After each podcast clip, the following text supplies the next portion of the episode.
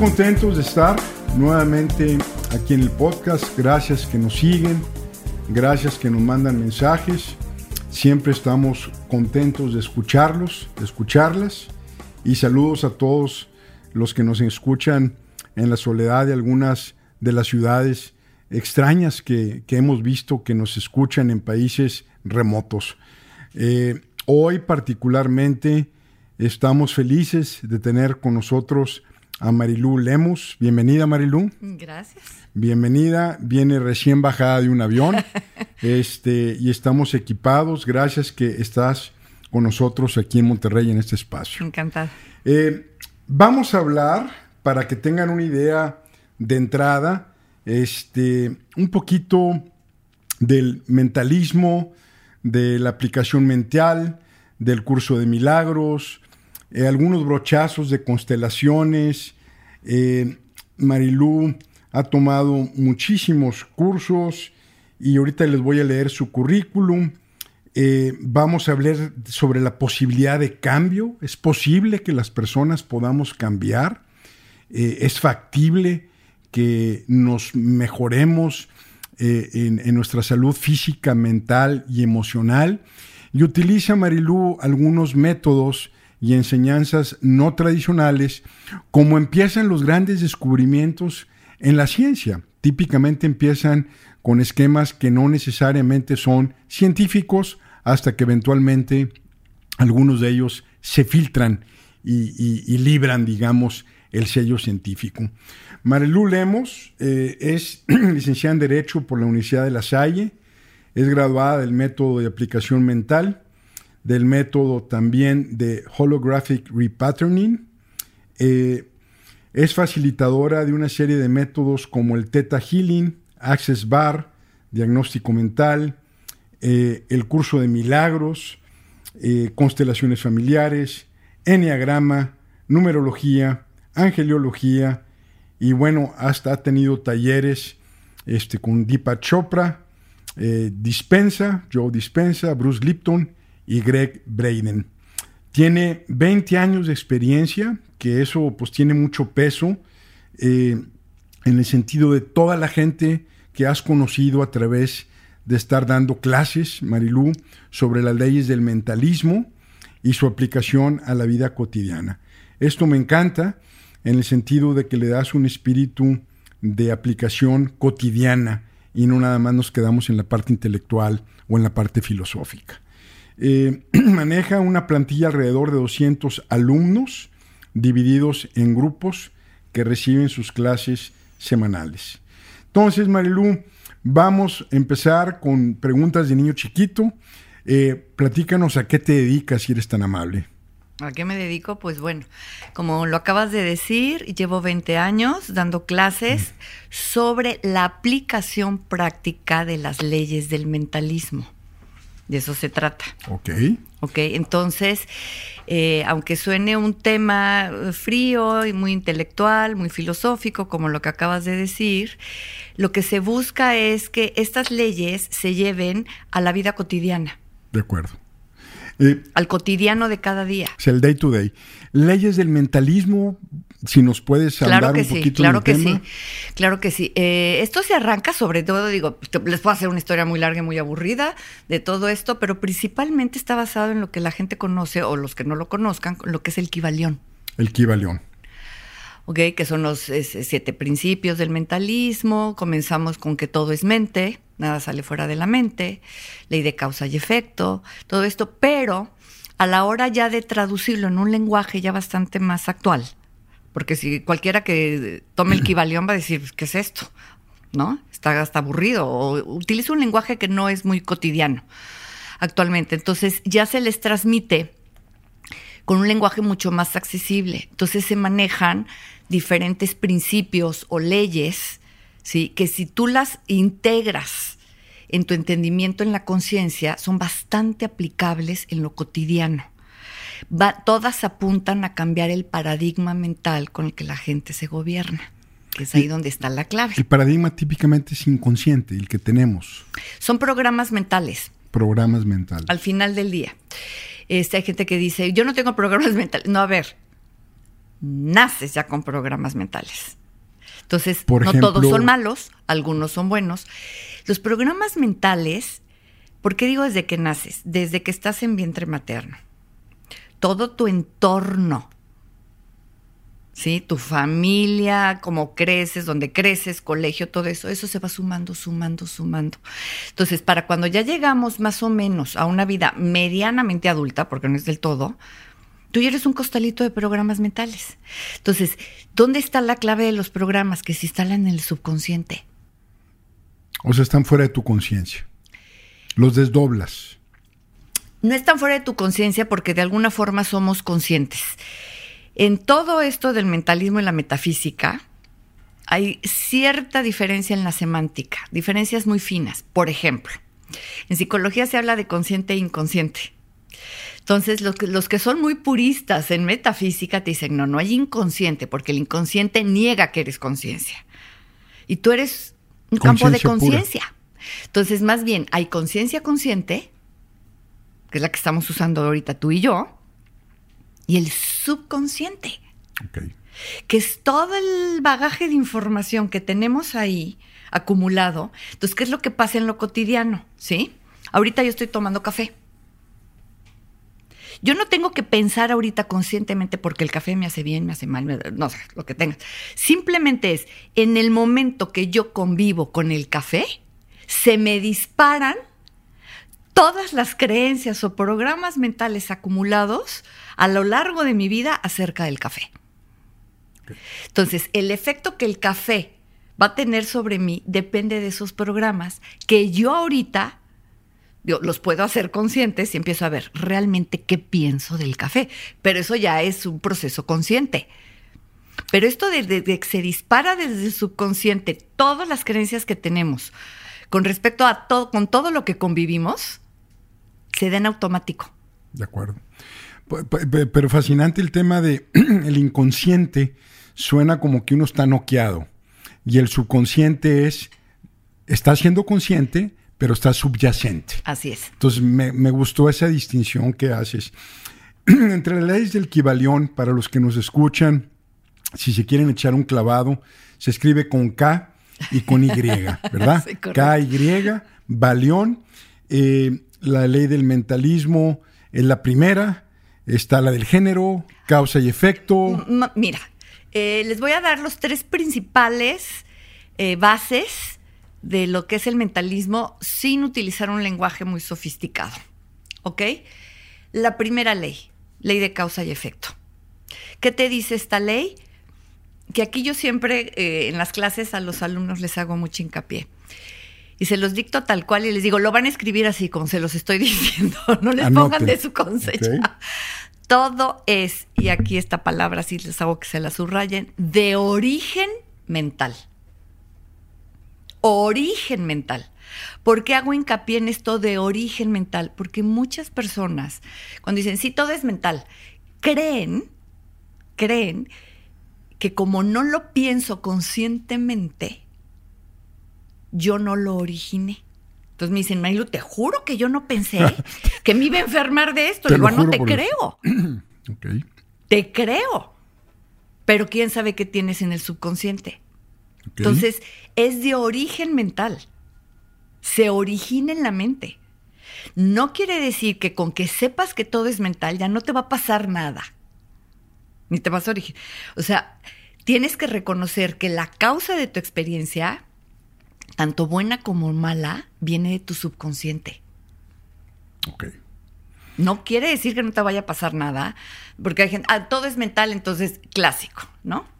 Toman la clase, se emociona porque es una información con muchas herramientas, se la quieren transmitir a los hijos, a las parejas, ¿no? Y lo primero que les pasa en este detox mental y emocional que comienzan a hacer, porque empiezas a depurar programas, pues les da catarro, por decirte algo. Clásico. ¿No? Y entonces dicen, adivina qué me dijeron mis hijos, o adivina qué me dijo el marido. ¿Qué? ¿No que todo es mental? ¿Por qué te dio catarro? No tienes catarro tú, lo estás inventando. ¿No? no entonces digo, no, es que eso no quiere decir que las cosas, o sea, sean de origen mental. Quiere decir que la experiencia física, primero se origina en la mente. Pero no quiere decir que no te vaya a pasar nada. Oye, oye, Marilu, voy a aprovechar. Dijiste tres principios. Ese es el primero. El primero. Yo, hablando de enfermedad, es que, digo, me, da esta pena decir, pero me dio un herpes zóster, es un virus, que se metió al trigemio. Yo ni sabía que era un herpes zóster, ni que era el trigemio, pero me dolía como su mera madre. Todo el lado izquierdo de la cara. Entonces, para un ser común y corriente como yo, eh, a pesar de que entiendo el concepto de que todo tiene un origen mental, pues no dejo de preguntarme, a ver, yo primero acepté mentalmente la posibilidad de que me diera una cosa como esas? No, no tienes que saber el efecto, ni siquiera tienes que saber que existe el nombre de la enfermedad. A ver, en el mentalismo y en diagnóstico mental, ¿sí? Las somatizaciones obedecen a estados mentales y emocionales alterados. Que los tuve como cinco días antes. Entonces, sí, claro, cuando viene la somatización, la causa ya pasó. Sí, la somatización para mí fue... A lo mejor ya cuando estabas tranquilo y dices, pues ya la crisis ya pasó, el estrés ya pasó. Pues tenía cinco noches sin dormir bien y como y ya quiera ir al gimnasio. ¡pum! Se te viene la somatización. O sea, yo sentí que estaba como decayendo, de que me no dormía bien y dije, bueno, me toque ir al gimnasio, voy a ir al gimnasio. Y ya para el quinto día, que me relajé, bolas. Así es.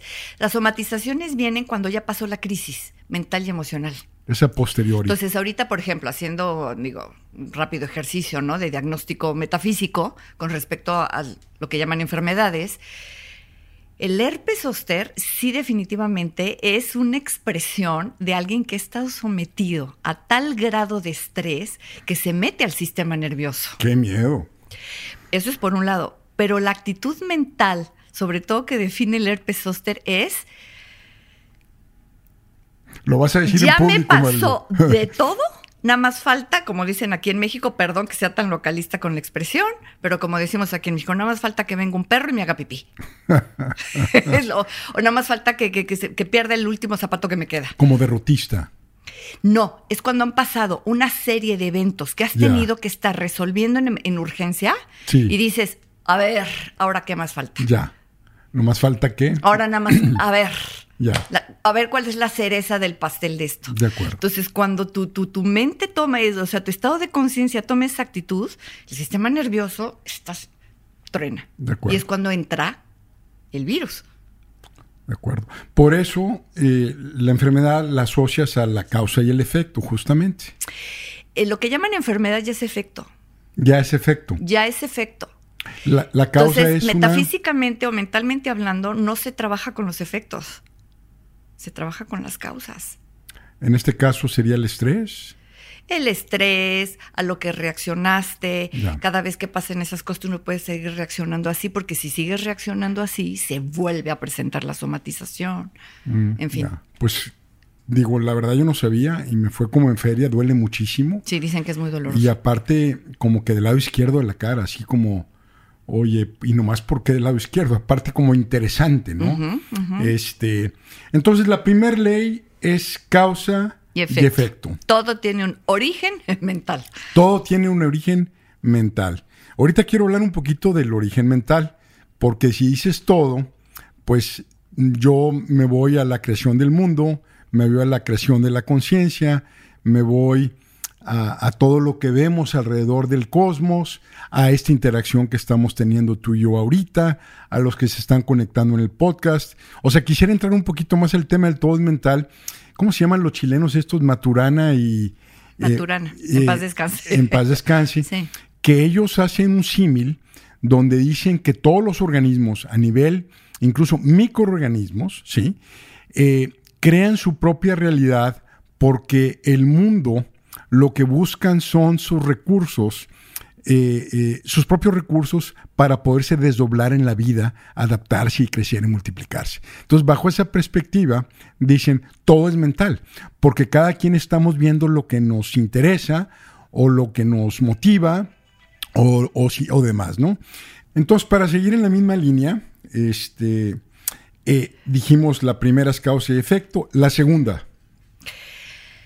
La segunda es cada uno de nosotros es causa para sí mismo. Ok. Sí, es la que más les, nos cuesta aceptar como ley de vida. ¿Por qué? Porque estamos acostumbrados a darle causabilidad desde el clima a alguna relación o a las relaciones, a las situaciones, a tu cuerpo. Cualquier elemento externo, estamos acostumbrados a darle causabilidad a eso.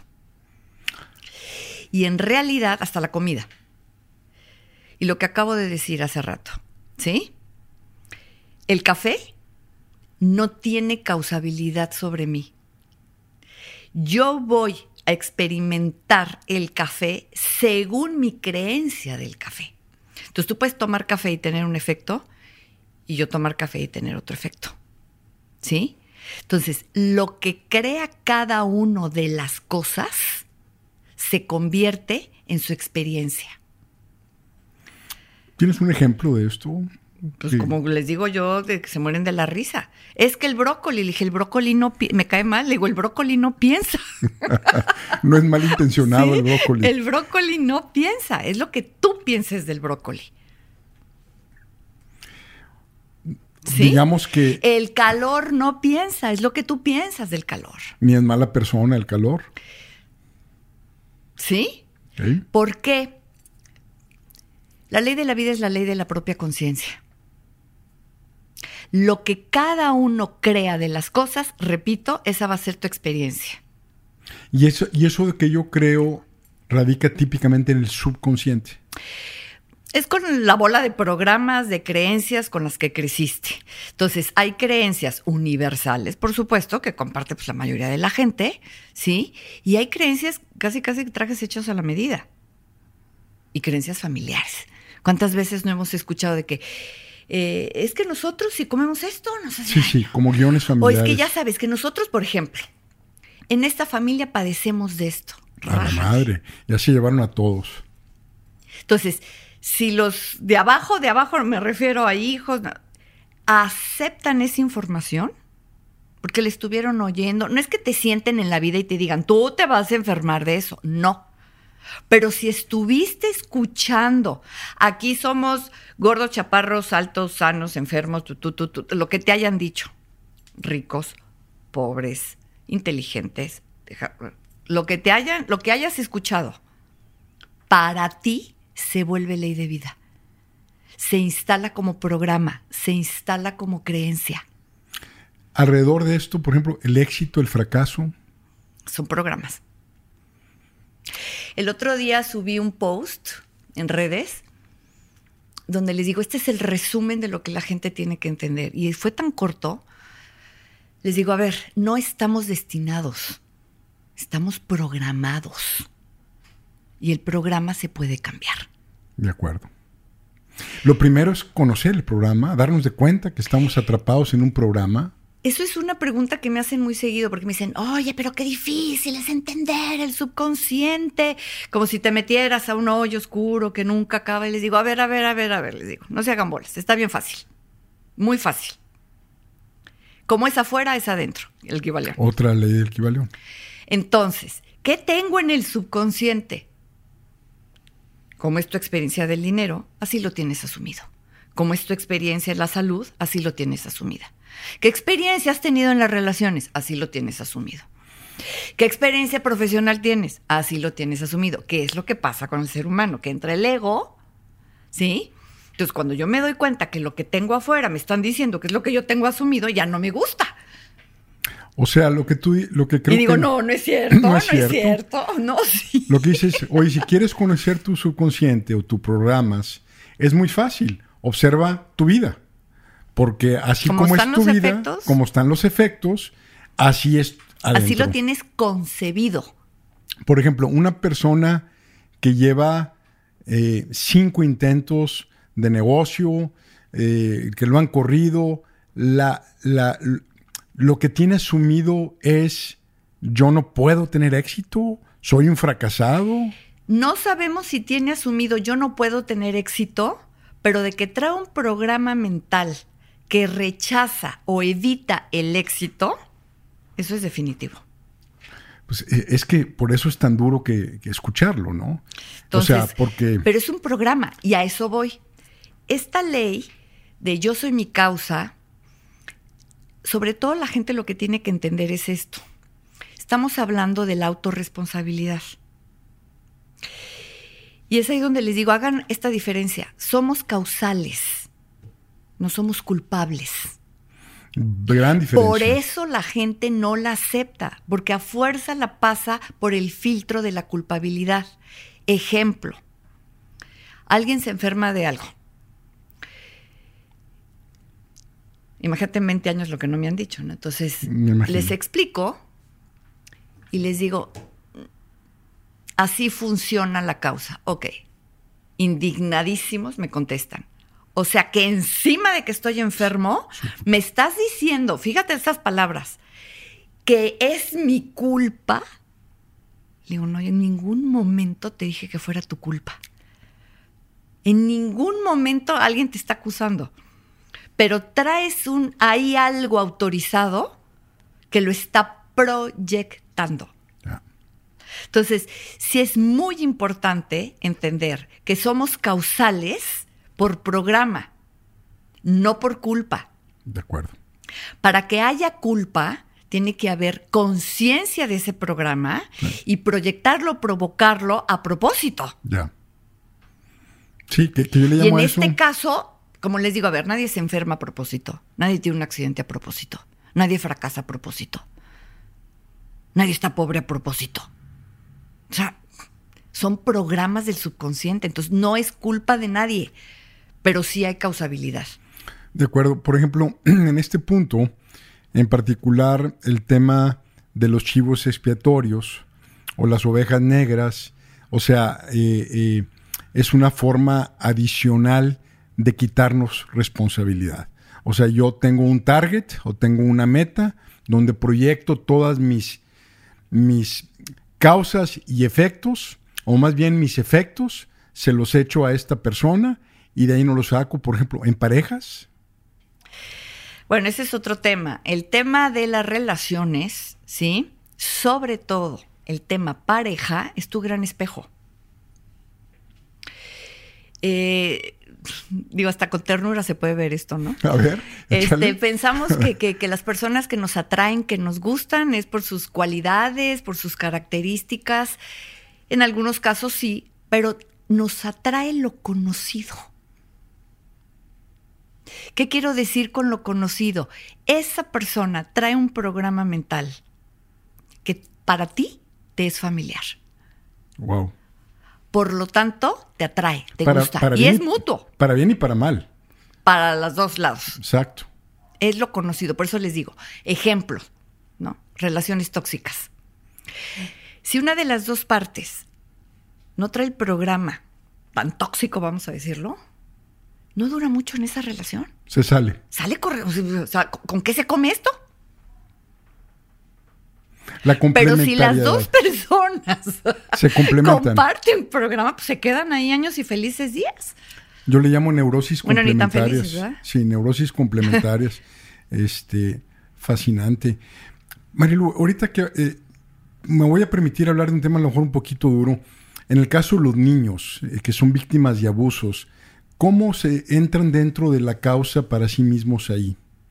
Lo que pasa es que, bueno, primero, eh, nosotros no desarrollamos la causabilidad, vamos a decir, de forma autónoma antes de los 6, 7 años, aproximadamente. Antes de esa edad, ¿sí? No hemos desarrollado filtros mentales. Entonces, toda la información que recibimos, toda pasa como si fuera verdadera. Ok. Entonces, si naces en un núcleo de una familia donde el tema, por ejemplo, del abuso está muy latente y muy fuerte, que ya tendríamos que entrar un poquito al tema, ¿sí? De las constelaciones familiares y todo esto, ¿ok? Eh, y se ha mantenido en secreto, porque eh, em, los temas, vamos a decir, dolorosos que nos avergüenzan, tendemos a mantenerlos en secreto. en las familias. Entonces, mientras se mantenga en secreto, va a buscar una salida. Se desborda. Y entonces es cuando se dan esos casos donde suceden esos eventos, lamentablemente. Sí, y, el niño eh, o la niña, digamos, está simplemente ejecutando o cristalizando algo ya de familiar. Sí, es de alguna forma hace las veces de canalizador del programa. ¡Fum! Por ahí sale. Tanto la víctima como el victimario, ¿eh? Como el victimario.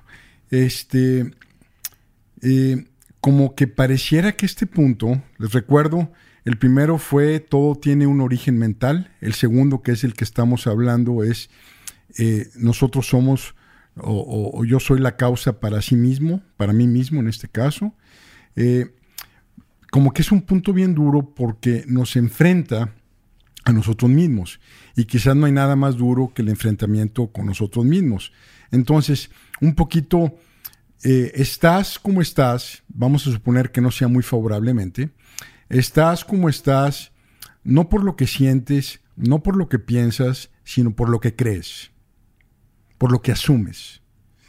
Entonces, fíjate cómo ya me metí a un terreno un poquito complicado, porque si estoy como estoy, suponiendo que no es una situación favorable, entonces ya no es modificar el pensamiento, ya no es modificar el sentimiento, es pues atender y modificar en todo caso mi creencia, mis verdades asumidas que radican en el subconsciente y que para poderlas entender, apreciar y en un momento dado traerlas al consciente consciente, es relativamente sencillo. ¿Por qué?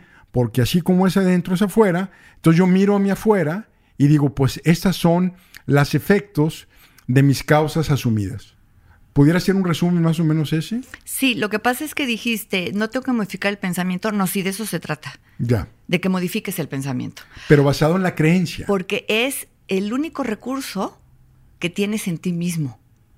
Sí, me, refiero quizás, Melu, de que el pensamiento tiene que ser un poquito más orientado a la creencia asumida que al, que al contexto particular de un problema. Lo que se modifica con esto son las bases con las que razonas. Las bases, de acuerdo. ¿Con qué bases estás razonando? ¿De qué paradigma te estás arrancando? De acuerdo. Entonces, por eso hay que entender cada uno de estos principios. O sea, ¿De dónde viene que todo es de origen mental, por ejemplo? Que es todo, toda la explicación de este tema, ¿no? No es nada más de, ah, ok, todo es de origen mental, ¿ahora qué hago? O sea, no, tiene, o sea, tiene que haber un, entendimiento para que haya un cambio de paradigma. Sí. Me voy a regresar a esto del todo, tiene un origen mental, porque... Es lo principal, ¿eh? Eh, ¿eh? es lo fascinante del tema. Pero, ¿qué te parece para seguir con la línea? La primera es la ley de causa y efecto, todo tiene un origen mental. Yo soy eh, mi causa para mí mismo. El tercero sería... El tercero eh, es el que más trabajo les cuesta entender. Oye, más trabajo de los primeros dos. Híjole, vamos a darle. Solo lo que contiene bien es verdadero. Pues sí, está, está grueso esto. Solo lo que contiene bien es verdadero. A ver tendría que explicar primero la primera ley para que entiendan. Dale, vamos a regresar a la ley Entonces, del mentalismo. vamos a lo del mentalismo, vamos a que todo tiene un origen mental. ¿ok? Primera hay que hacer esta distinción, mentalismo y metafísica, ¿no? El término metafísica, algunos grupos se lo han adjudicado, que son los que practican, este, pues toda la información que se supone que se obtiene de Saint Germain, la llama violeta y tarara. No es del todo correcto.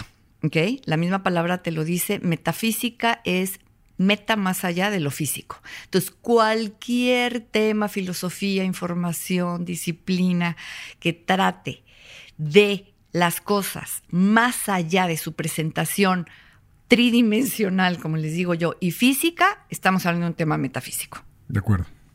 ¿Va? Entonces, ¿por qué la metafísica se asocia con el mentalismo? Porque no hay nada más intangible que un pensamiento. Nosotros lo que vemos es el efecto de los pensamientos. Pero un pensamiento tú no lo puedes ver. No. Si yo te digo, de ahorita, a ver, dame un cacho de pensamiento. No, pues a ver, te, te lo expreso y te doy con cierto contenido. No, no, no, yo quiero el pensamiento en bruto. Por eso es metafísico. Es abstracto. Es Estamos hablando del abstracto. De acuerdo. ¿Ok? Entonces, regresando a la primera ley para poder explicar el tercer principio básico, ¿no? ¿Ok? Que es donde yo les hago como una especie como de triángulo de pirámide, ¿no? De los tres puntos principales. Todo es de origen mental, yo soy causa para mí mismo, solo el bien es verdadero. ¿Ok? Entonces, esto de que todo tiene un origen mental, ahí sí nos tenemos que ir a hablar de energía. La energía, cualquiera de sus tipos, eléctrica, eólica, mecánica, el común denominador que tiene es que se mueve. Movimiento. Nada es estático, Nada. todo se mueve. Entonces, eh, ahorita es más fácil explicar esto con todo lo de la física cuántica, ¿sí? Que en su momento fue metafísica, ¿verdad? Pero, pero antes era complicadísimo Sí. para que te entendieran, ¿no? Sí, sí, sí. Entonces, todo se mueve. Va. No lo digo yo, lo dicen los genios, ¿no? Entonces, conclusión, todo aquello que se mueva produce un campo de energía. Todos los campos de energía funcionan de alguna manera electromagnéticamente. ¿Qué quiere decir esto? Atraen o reproducen su símil, su similar. A diferencia del magnetismo, que se repelen, aquí se atraen. Todo es su similar, ¿sí? Su complemento, vamos a decir. Sí. Entonces, la pregunta de origen que yo le hago a la gente para que tome conciencia de esto. ¿Cuántos pensamientos tienes al día? Pues frieguísimos, ¿no? Entonces, fíjate bien, todo tu ejercicio mental Sí. crea un campo de energía. No, pues a mí me la cabeza. Pero es, exacto, pero es el campo de energía que nosotros no vemos. Entonces, aquí para poder cambiar de paradigma y poder aceptar esto, que fue lo que tuvieron que hacer los físicos cuánticos en un principio, o lo- todo lo aquel que entiende mecánica cuántica, ok, es, voy a averiguar cómo se da toda esta fenomenología metafísica, vamos a decirlo, más allá de lo que mis sentidos captan. Entonces, aquí, ¿cuál es el gran obstáculo? Que entiendas esto más allá de tus sentidos físicos. De ¿Qué es lo que le pasa todavía a mucha gente en, en todo el planeta? ¿Sí? Si mis ojos no lo ven, una posición muy tomista. ¿Ok? Si mis ojos no lo ven, o aristotélica, vamos a decir, ¿no? Si mis ojos no lo ven, para mí no existe. Y entonces, eh, aquí en el mentalismo es a la inversa. ¿Lo quieres ver? Lo tienes que asumir primero en tu mente. No es- lo tienes asumido en la mente, nunca lo vas a poder experimentar. Es a la inversa. Entonces, el ser humano se acostumbró a razonar a través de los sentidos físicos. Está bien, porque es lo que hay. Limitadísimo. Pero en el instante que alguien, el primero, las primeros que se empezaron a preguntar, que esto tiene, pues el equivalente, digo, las tablas de esmeraldas, todo eso tiene seis mil, siete mil años, ¿no? Los brahmanes, todo eso, que empiezan a decir, a ver, más allá de los fenómenos que mis sentidos físicos están captando, ¿qué hay?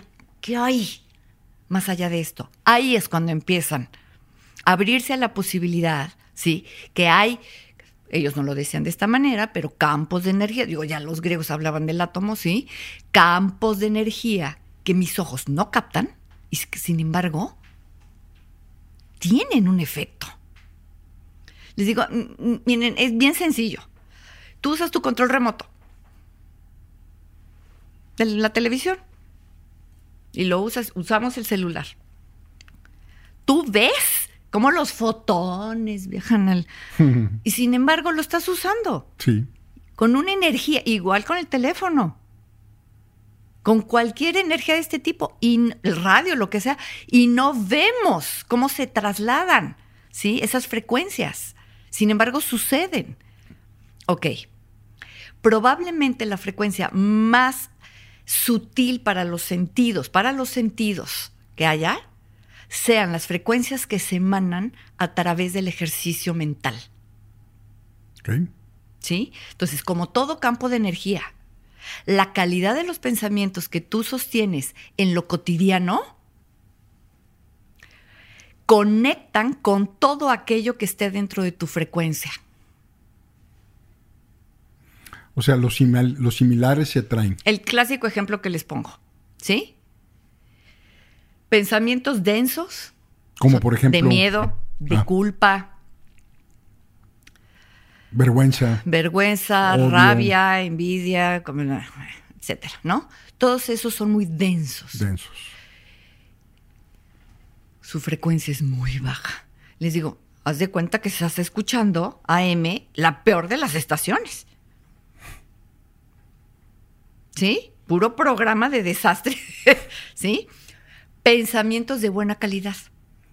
Como por ejemplo. amor, compasión, empoderamiento, capacidad, inteligencia, lo que se te ocurra, ¿ok? Haz de cuenta que te vas a FM y escuchas un muy buen programa, De acuerdo.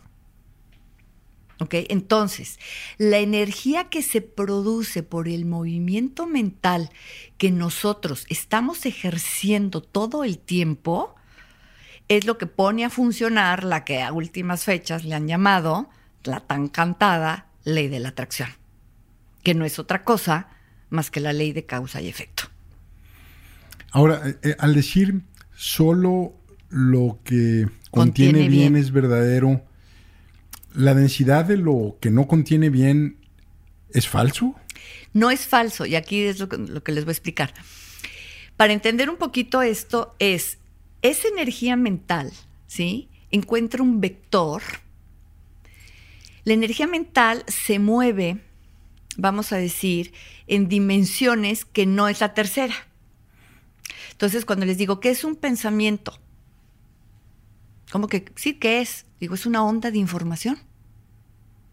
No requiere espacio. No requiere espacio. Es como les digo, imagínate que tienes una cajita y yo te digo, vas a meter todos los olores que existen. Dime de qué tamaño Todos tiene que ser. ¿Los olores dijiste? Sí. Ah, O todos los sonidos. ok. ¿De qué tamaño es la cajita? No, pues ¿cómo? ¿Del qué tamaño? Pues, pues, son ondas.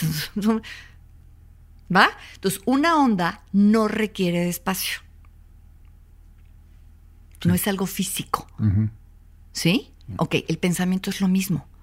Entonces, aquí es donde la gente se empieza un poquito a atorar. ¿Por qué? Porque dicen, a ver, ¿cómo? Ok, un pensamiento es una onda, es una frecuencia de información, como el código de barras del súper, ¿no? Perfecto. Este pensamiento tiene este código, ¿no? ¿Cómo eso se convierte en algo? ¿Cómo se cristaliza? ¿Se convierte en 3D? ¿Cómo se manifiesta? Ah. Es una palabra que se utiliza mucho. Sí. ¿Cómo se manifiesta? Y les digo, claro, encuentra un vector y comienza un proceso que definitivamente nosotros no vemos, ¿sí?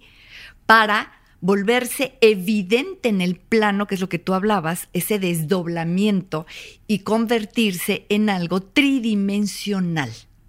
Es un campo de energía presentándose tridimensionalmente. ¿Sí? Hagan de cuenta que eso que está moviéndose baja, baja, baja, baja, baja, baja, hasta que encuentra esa forma, ¿sí? Que para nosotros se nos presenta tridimensionalmente su comportamiento de energía. Y es cuando lo captamos, Hasta que lo vemos. hasta que lo vemos. ¿Sí? De acuerdo. Entonces, esos procesos de manifestación nosotros no los vemos. Entonces, para irnos al tercer punto, ¿sí? Sí. Nosotros vivimos en una dimensión donde los opuestos existen.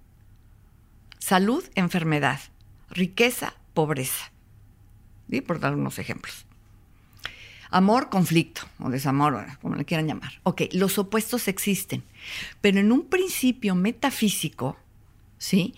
Lo que no contiene bien, una enfermedad, pues qué bien contiene. La carencia, qué bien contiene. El conflicto, qué bien contiene. ¿Sí? Sí tiene expresión, sí tiene apariencia, pero la sustancia está hueca, son moldes mentales que están un poco vacíos. Entonces, en metafísica se dice, o tienes salud o ausencia de salud. No enfermedad. O tienes abastecimiento o tienes ausencia de abastecimiento. No estamos diciendo que no exista. De acuerdo. No Sí. tienes sustancia. Es como pues, binario, o sea, tienes, no tienes, pero no es pobreza, no es enfermedad. es Tienes, que no son los opuestos. Y es el principio del ritmo del equivalente. O sea, Ritmo. todo se va, ¿sí? Nosotros estamos en una dimensión y en una matrix, matrix le llamo el planeta Tierra, todo esto, donde todos los opuestos existen. De acuerdo. Pero a final de cuentas, bajo esto que tú mencionas, es ausencia-presencia. Ausencia, presencia. De acuerdo. Correcto. Oye, Malu, eh, bueno, pues entonces resumo. Causa y efecto, el primero. Yo soy mi causa para mí mismo. Y el tercero es, solo lo que contiene bien es verdadero. Correcto. ¿Verdad? Ahora, por ejemplo, en todos estos años, más de 20 años, no sé cuántas personas han pasado por ahí. Este, ¿Tienes algunos ejemplos, obviamente no hace falta decir nombres, de cómo alguien que le cae el 20 en algunas o en, o en todas estas tres que mencionas, radicalmente cambia su vida? ¿Tendrás algún ejemplo? No es algún ejemplo. Definitivamente depende de cada uno, Claro.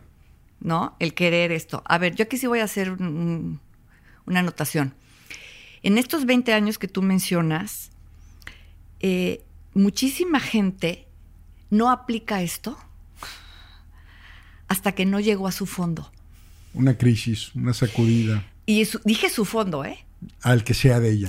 O sea, el fondo de cada quien es diferente. De acuerdo. Entonces les digo, lamentablemente hasta que ya no estás hasta acá, ¿no? De haber visto todos los doctores y no darle.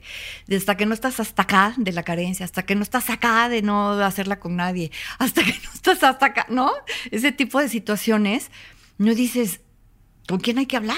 ¿Qué está pasando? ¿Con quién hay que hablar? Porque por más que le muevo por acá, hago por acá, hago por acá, hago por acá, hago para acá, ¿sí?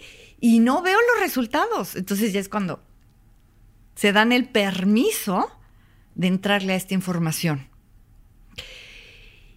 Y aquí es donde se les explica que el proceso de la manifestación tiene tres fases. ¿Ok? Ser, hacer y tener. Digo, ejemplos pff, abundan, que eso los voy a dar después, ¿no? Pero es muy importante esto. Eh, a lo humano, a nosotros nos enseñaron que si queríamos un resultado, tenías que hacer. Tienes que hacer, de hecho. Hacer para tener. Muévete, órale, en acción, en acción, en acción, en acción. en- No está mal, está bien. Pero está incompleta la información. ¿Ok? ¿Por qué? Les digo. ¿Cuántas personas no... Y ahí te van ejemplos, ¿sí? Tomamos personas que tienen el mismo padecimiento, al mismo nivel. Les dan el mismo tratamiento. La mitad se cura y la mitad no. ¿Por? Estudia tal cosa para que tengas éxito en la vida y la hagas. ¿Estudian eso? Pues ojalá dijera que la mitad, pero pues no, ¿verdad? No, y a veces los mejores estudiantes no les va a bien. algunos ¿eh? les va bien. O dedica, dije estudiar, pero es dedícate a esto para que la hagas. O levántate a las 5 en la mañana a darle. A unos les va bien y a otros no les va bien.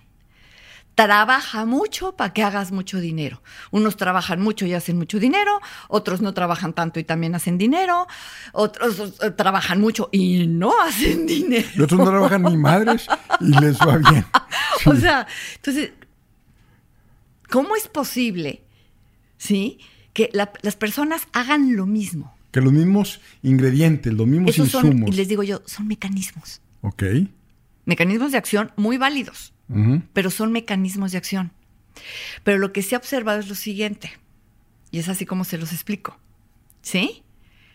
Lo que yo pongo en posición del ser, que es tu estado de conciencia, es el garante del resultado final. Primero el ser. Y no es que primero, no es, no es primero o segundo, van de la mano. ¿sí? Pero si yo comienzo a hacer algo y no reviso con qué estado de conciencia, ¿sí? Que son mis programas mentales, que son mis creencias, lo estoy llevando a cabo, a veces el resultado coincide con lo que yo pretendo y algunas veces no coincide porque mi programa no coincide con lo que quiero. Entonces, ¿a qué voy con esto? Actuamos para obtener lo que queremos. Pero algunos programas mentales que tenemos no nos los otorgan. Entonces aquí se viene algo que yo todo el tiempo se los estoy repitiendo. No te pasa lo que quieres, te pasa lo que crees. Ok. Lo que tengo asumido previamente. Volvemos otra vez al mentalismo. Entonces es cuando yo les digo, antes de empezar una acción muy comprometida, revisa programa mental. ¿Y cómo se revisan? Está muy fácil. Lo que dije hace rato. Ve, tu, ve tus causas. Ve tu experiencia. Si tu experiencia te dice no tienes lo que quieres, acá, pues entonces empiezo a ver programas que digo, en mi programa mental, ¿sí? Dice que la pobreza está bien, o entonces tú ya empiezas ahí sí ya a revisar de forma muy individual, muy individual, tus creencias acerca de ese tema. Como les digo yo, ¿qué crees del dinero? ¿Tienes prejuicios del dinero? ¿Para abajo o para arriba? Sí. Como sea. ¿Y ¿Qué crees del cuerpo? ¿Qué crees de tu cuerpo? ¿Qué crees de tu salud? qué crees del amor? ¿Qué crees de la pareja? Oye, Manuel, ¿y, y cómo fue que, si, si me permites preguntarte, porque te veo, eh, obviamente, digo, se te notan tus 20 años de estar eh, eh, ayudando a la gente con estas ideas. No están fáciles, no se me hacen así facilitas, ¿verdad?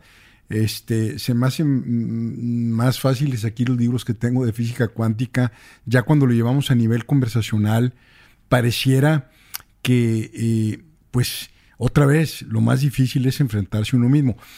¿Cómo fue, si te puedo preguntar, que tú entraste a este mundo? ¿Cómo fue que el Kebalión llegó a tus manos? Que, que pareciera como que estás convencidísima de esto por alguna situación personal. Sí, definitivamente. Bueno, primero, este. Ya nací con, con esta inquietud, así lo considero. Este, siempre he sido una lectora muy voraz. Entonces, desde antes que se presentara la situación, que ahorita la comento, ¿no? Que hizo que me metiera ya de manera ya formal en esto, este, pues me leía Connie Méndez, me leía el Kibalión, de que entraba, ya sabes, entras a, a una tienda de libros de aquí en México. No. Sí, y este, y pues prácticamente muy niña, muy- empezaba yo a leer todo esto. Y todo lo que es el tema metafísico empecé como a absorberlo, pero de manera pues muy autodidacta, es la verdad, muy informal.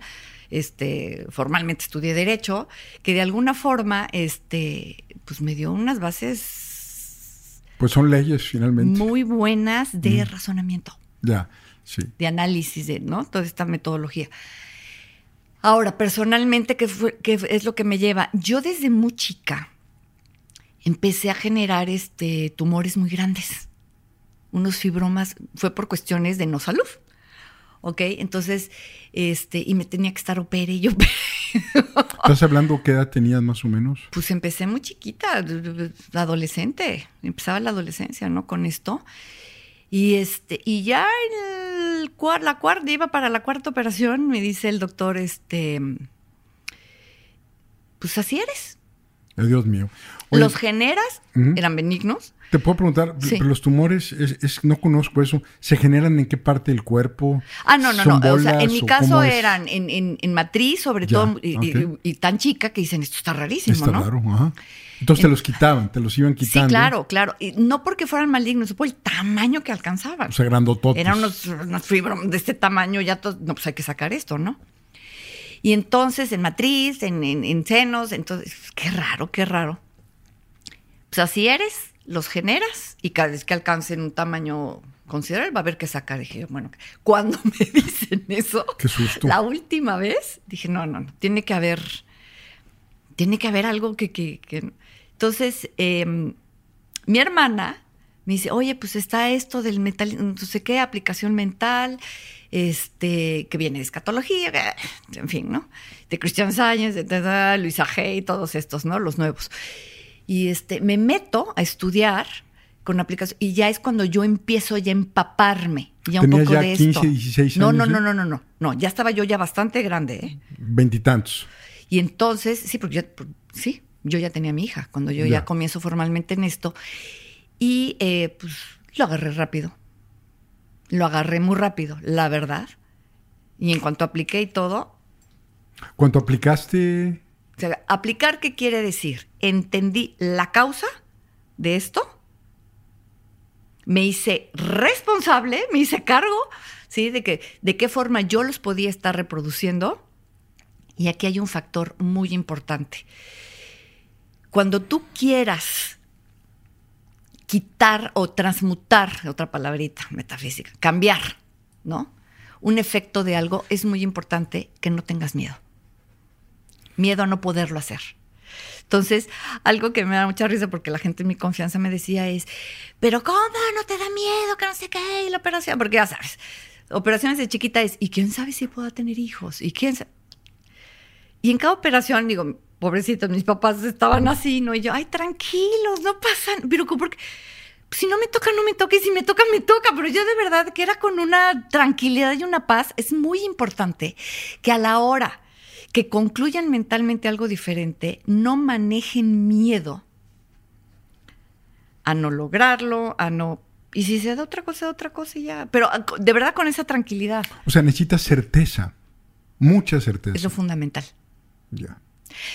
Y aquí voy a hacer una distinción que yo siento que a últimas fechas con esta New Age que está de moda y que no está mal el coaching, lo veo muy bien, pero este hay coach para todo, Pues hay de todo, ¿verdad? Como en todos lados. muy muy respetable, pero últimamente he visto que los que se dicen coach de todo este tipo de, de buscar la manifestación consciente de las cosas al final del día, que va más allá de eso, pero bueno, les dicen, inde- independientemente de la técnica y el mecanismo que utilicen, que ahorita los mencionamos, que pff, es lo de menos, de verdad es lo de menos, los llevan mucho a emocionarse, porque les no siéntelo, emocionate como si ya lo tuvieras. Y les digo, no, no, no, no, no, no, no, no es así, es al contrario. Tú emocionalmente necesitas un estado de neutralidad. Como lo decías con tus papás alrededor de lo que te pasaba. Necesitas un estado de neutralidad, necesitas un estado de certeza únicamente. No necesitas sobreemocionarte, este overwhelm, ¿no? Sí. Desbordado de Sí. pensar que va a suceder. Digo, porque eso es pura expectativa. Sí. Y la expectativa no manifiesta. La certeza sí. La certeza sí. Ahí está la diferencia. Fíjate, me acordé ahorita de, de una película, la película de Peter Pan, este, que los niños querían volar, ¿verdad? Entonces, Pensamientos felices, ¿no? pensamientos felices. Entonces, este, pues se eleva uno y se eleva el otro y el otro no se eleva y no se eleva. Entonces le dice a uno que los observaba, es que si tú no crees que se va a elevar, no se va a elevar. O sea, el tema de la certeza ahí con una novela, este... ¿Y se remedió tu tema de salud con esto? Sí, sí, sí, sí, sí, sí, sí. O sea, Definitivo. prueba fehaciente eres tú. Definitivo. Ahora, otro comentario. Es muy importante que no tomes esos temas difíciles en tu vida como bandera. Ya. Es que a mí me pasó, yo tengo. Les digo que en algún momento me invitaron a participar, que respeto muchísimo la labor, pero pues andar hablando, ¿no? Del cáncer de mama, de tu, tu, tu, de todo esto. ¿no? ¿Lo refuerzas o por, por qué? Es que ese es el problema. Hay una máxima que dice, donde pones tu atención, eso crece. Entonces ahí donde mucha gente dice, sí, pero todos los que ayudan, el altruismo, se vale. Le digo, por supuesto que se vale, siempre y cuando no lo vuelvas tu tarjeta de presentación. Sí. Hay una autora que, que- que a mí me encanta, que es Caroline Miss, y ella decía, dice, que vivimos en una época de, iridiología, así le llama ella. Está de moda que tu tarjeta de presentación sea tu herida. Entonces la gente está compitiendo a ver quién la pasó peor. ¿Qué herida es la más? Entonces ahorita que me preguntaste, oye, ¿podemos decir por qué entraste en esto? Sí, claro. That's it. Se acabó. No voy a hablar más del tema. Ya. No me interesa que me identifiquen con ese tema, porque eso fue una cápsula. Eso no te define. Hoy que lo veo a la distancia, digo, si no hubiera sido por eso, Claro, no estaríamos aquí. yo no estaría aquí. No. O sea, lo veo nada más como un mecanismo. Tan Sí. es así que en la vida volví a padecer de, de- de- de ese tipo de cosas. Qué, qué- qué interesante, Marilu. Fíjate, eh, hablando de las heridas, eh, lo he mencionado, este, a mí me dio una depresión a los 22 años, pero me knockout técnico. Eh, y si no fuera por eso, no estaríamos aquí tampoco. Aunque yo finalmente entré a negocios y luego ya al temas de cuestión de mi doctorado y demás, pero, pero por un tiempo yo sentí que eso como que me definía, eh, sobre todo cuando estaba joven, ¿no? Porque decía, es una anomalía, esto es demasiado raro, ni siquiera sabía qué era en ese momento, ¿no? Eh, y, a la, y a la hora de la hora, en retrospectiva, que ahora tengo pues, más años, ya tienes más retrospectiva, ya tienes más perspectiva, simplemente por el transcurrir de los años, simplemente lo ves como un puntito en la gráfica, ¿no? Que puede o no convertirse en un punto de inflexión.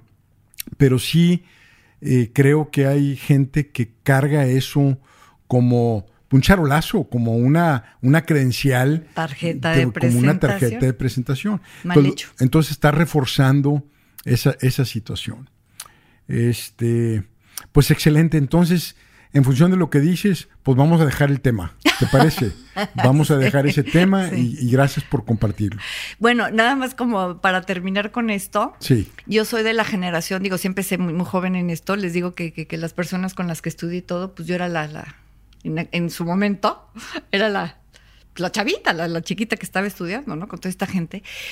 Pero para poder dar clases de esto o enseñar esto, casi, casi te pedían una manifestación. Si no, es la- decir, aquí yo sí coincido con Luisa Hay, con Chopra, con todos ellos. Dicen, el mejor maestro es el que aplicó ya ya. eso que está promoviendo, enseñando, ta, ta, ta. Entonces, dar esto nada más por estudio de teoría, cuando tú mismo no lo has experimentado, Pues hay muchos de esos, ¿verdad? eh, es el problema. Entonces, este, pues bueno, yo soy de esa generación. Entonces, ahorita que me preguntaste, oye, ¿y se, y se liberó el tema? Definitivamente. Porque si no, no me autorizan. Fíjate. Qué interesante. Sí, porque mucha gente como repite como merolico el libro que se acaba de leer.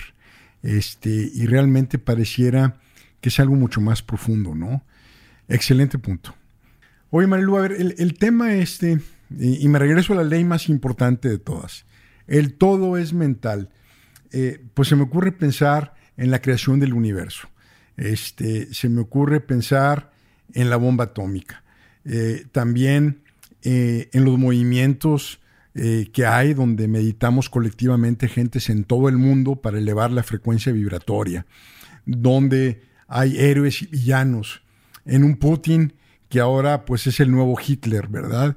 O sea, que, que eh, eh, pues, eh, ¿cómo, cómo, ¿cómo se sostiene el todo es mental a esos niveles? A ver, son, son, son dos cosas, ¿no? Primero, el origen de lo que nosotros le llamamos universo, cosmos, vida, tarara, todo esto. Ahí hay que modificar un poquito o amplificar el concepto que tienes de la causa ¿Ok? o fuente, que los humanos generalmente eso le llamamos Dios. ¿Va? Independientemente de la religión que cada claro. quien practique, que es muy respetable todas, ¿sí? Hay que amplificar el concepto de la causa. Como les digo yo, causa creadora de todo lo que es. O fuente. Como les digo, o padre, o el eterno, o tú, Cosmos. como le quieras decir. Ok, no importa. Hay que entender cómo funciona, como decía Einstein, un poquito. ¿Sí? Entonces, mientras nosotros sigamos creyendo que la causa es un señor sote. Barbado, de ojos azules. Medio neuris. Medio, sí. Este, esperando que nos equivoquemos para darnos un zape. Y mandarnos al infierno. No, y pues, no, ¿ok? Eh, la causa o el origen, ¿sí? Funciona a través también de formas mentales, pero se comporta holográficamente, ¿sí? Lo que pasa es que esto en física cuántica se lee un poquito el campo cuántico de posibilidades infinitas, ¿sí? La causa tiene tres características. La causa creadora de todo lo que es, claro que en metafísica se reconoce un origen, ¿sí?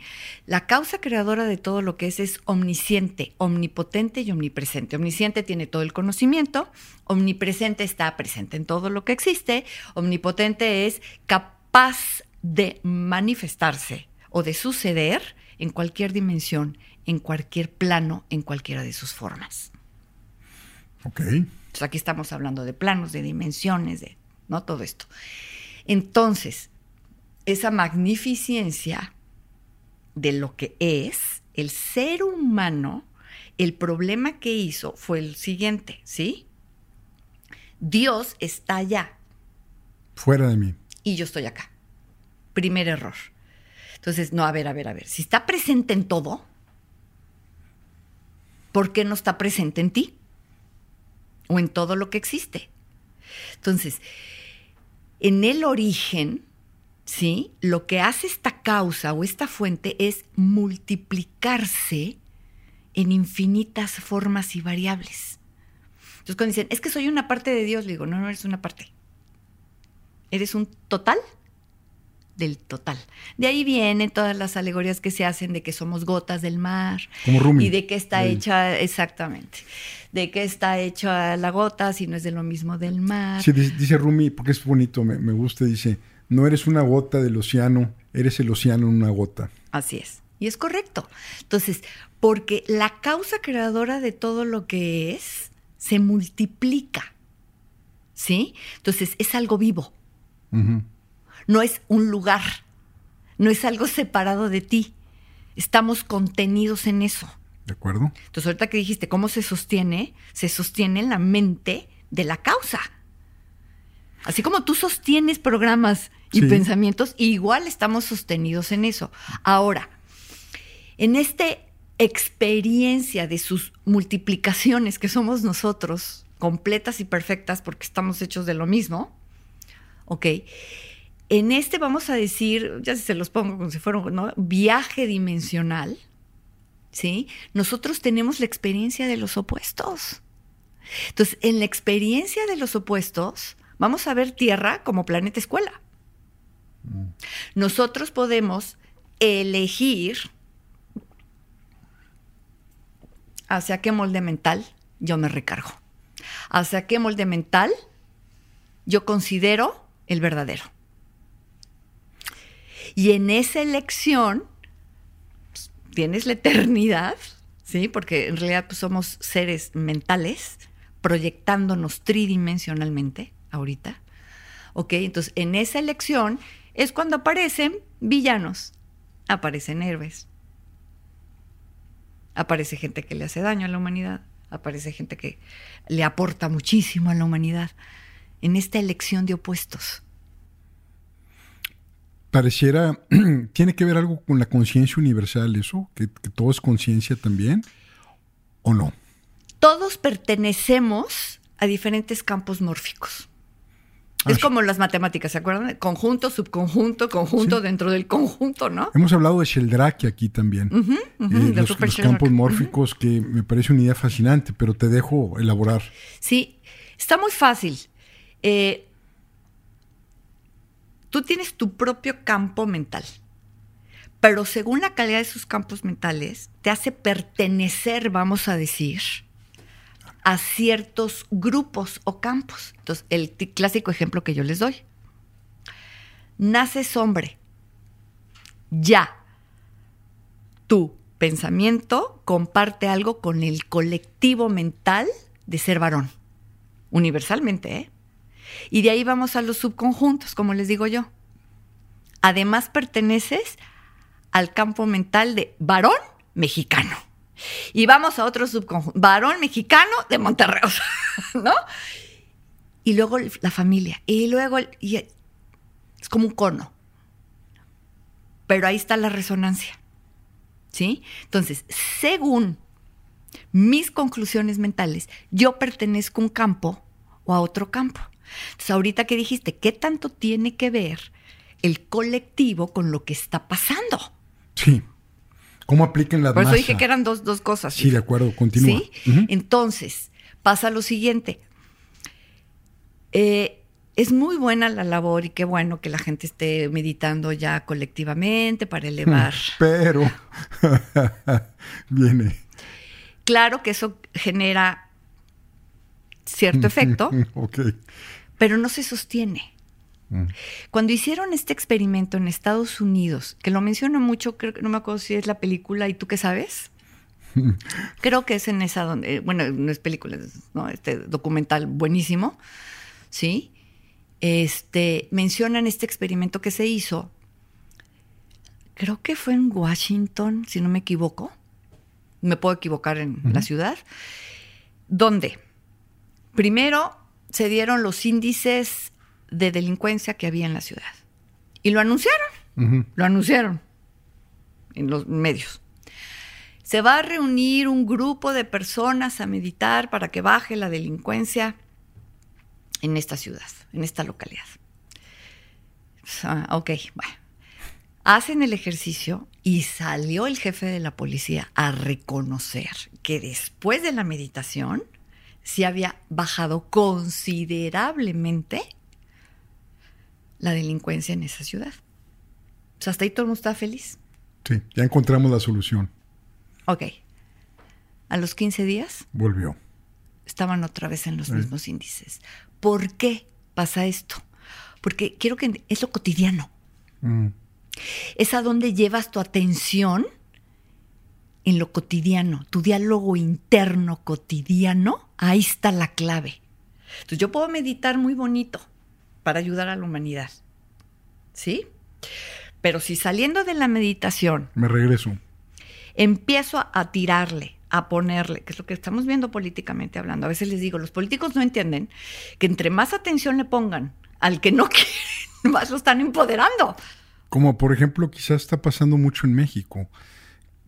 digo, que no sé si quieras entrar al tema, pero eh, vemos cómo eh, se toman ciertas decisiones que no dan resultados por una razón o por otra, quizás con una buena intención o no, y sin embargo este, vemos cómo se polarizan las cosas y tenemos este, grupos de WhatsApp donde amigos de toda la vida se están peleando por quién está a favor y quién está en contra. Está polarizado el tema, pero parece que con la mañanera estamos obsesionados eh, eh, en señalar si está bien o no está mal.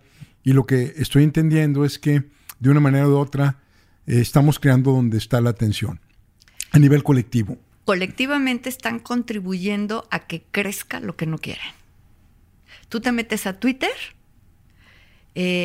trato yo de retuitear, de dar, o sea, cuando otorgan soluciones vamos a hacer esto, vamos a mover esto. Por ejemplo, ahorita con el Congreso, con lo de la ley de la energía, con lo de, ¿no?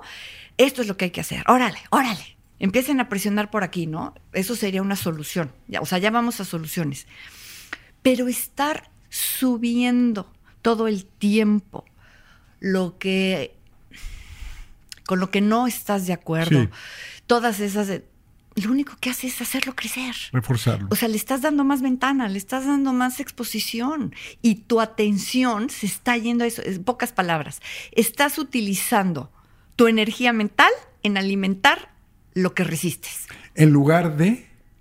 En lugar de ver qué es lo que quiero y ponerle más atención a lo que quiero. Y promover eso. Claro. Y buscar eso y reforzarme en eso. ¿Cuál es la solución? Vamos a ponerle atención a las soluciones. Y eso aplica a nivel colectivo, a nivel personal, en las empresas, en las familias, en las parejas. Así es. Se tiene que ir directamente cuál es la solución. Si nosotros nos acostumbráramos más a que en determinadas situaciones, y ya vamos al cómo, ¿no? Eh, entraras en, silencio, en tu silencio y dijeras, a ver, primero, exactamente qué es lo que yo quiero de esta situación. Esa respuesta siempre tiene que llevar contenido algo bueno. Quiero sanarme, quiero que esto se arregle, quiero generar abastecimiento. En, lugar de decir, quiero quitarme estas enfermedades, quiero sanarme. Entonces, ¿a dónde tengo que llevar mi atención? No me quiero, no quiero quebrar es, voy a tener éxito. O sea, en esta energía del bien. Identifica qué es lo que quieres. Y una vez que identifiques qué quieres, toda tu atención tiene que ser afirmativa hacia lo que quieres. Wow. Marilu, fíjate cómo. No a lo que estás viviendo. Sí, claro, no, no. Que esa es la parte más difícil. Pues sí, mira, voy a, si me, si me permiten nada más, por ejemplo, haz de cuenta, una cosa es decir, voy a buscar el éxito en mi negocio, el éxito en mis relaciones, el éxito en mi familia, este, eh, la certeza se necesita, como ya lo hablamos, ¿verdad? Eh, pero pareciera inclusive por lo que nos comentaste, que esta forma de pensar o de repensarnos o de repensarse tiene el potencial absoluto de cambiar a nivel tridimensional, como el quitarse una, una enfermedad. Es que tridimensionalmente ya es efecto. Ya ocurrió. O sea, con lo tridimensional no hay nada que hacer. Eh, ¿El efecto placebo cómo entra aquí, Marilu? Es igual, es un programa mental que tú te adjudicas. Sí, porque por ejemplo aquí, y saludo a Alfredo Cuellar, el psiquiatra que invité, nos dimos un agarrón con el tema del, tema del efecto placebo. Él como científico dice, pues jala nada más en el 30% de los casos. Y también dice, en enfermedades ya severas, pues el efecto placebo como que ya no está tan... Y aparte, lo respeto tremendamente, Alfredo. Aparte, somos grandes amigos. Lo que no le dije y se lo canté el otro día, le dije, mira, ¿sabes qué, güey? Lo que debe haberte preguntado en el podcast es, ¿cómo explicas el 30% que sí funciona? O sea, vamos a olvidarnos dónde no funciona y en qué caso no funciona. Pero ¿cómo se explica el efecto placebo? ¿Qué tiene que decir la ciencia médica eh, o las ciencias secas de la fuerza de la mente de curarse de una enfermedad como la que inclusive describiste? ¿Por qué no se habla más de eso? Veo que tomaste unos cursos ahí con Lipton de la epigenética. Este, y, entonces lo que a mí me impacta es que a nivel microorganismo eh, se puede demostrar cotidianamente el efecto. Y sin embargo, como que no se ha filtrado a nivel científico, no sé si porque la ciencia médica pues no quiera que esto se, se, se, crezca. la farmacéutica. o la farmacéutica. Y me recuerdo, Marilu, y, ya con eso termino, que en la antigua China eh, se le daba a los médicos en un libro del Tao, que aquí tengo varios de libros del Tao, al médico le dabas una iguala mensual mientras todos estaban sanos. En el momento en que enfermaba a alguien, le congelaban la iguala al doctorcito. Entonces ahí tenía que estar sobre. Es a la inversa. Entonces, ¿cómo explicamos entonces el efecto placebo? ¿Cómo es posible que una creencia eh, un, pensamiento, eh, un cambio del lo asumido, tiene esa fuerza a nivel, a nivel celular? A ver, primero, nuestros cuerpos reciben toda la información mental y emocional que nosotros estamos reproduciendo. ¿Cómo lo recibe? A través de toda la química. O sea, un pensamiento, una emoción es química.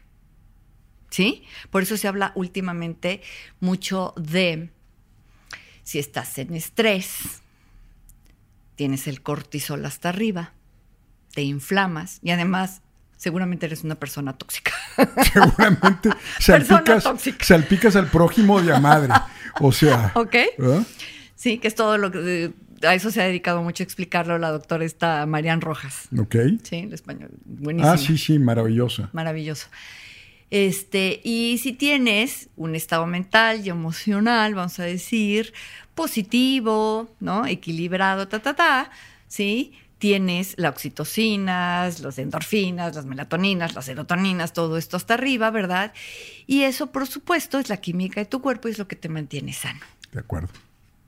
Entonces, los pensamientos y las emociones se convierten en la química de nuestro cuerpo, sí. Y dependiendo de la química de tu cuerpo, es como se van a comportar todas tus células con sus receptores.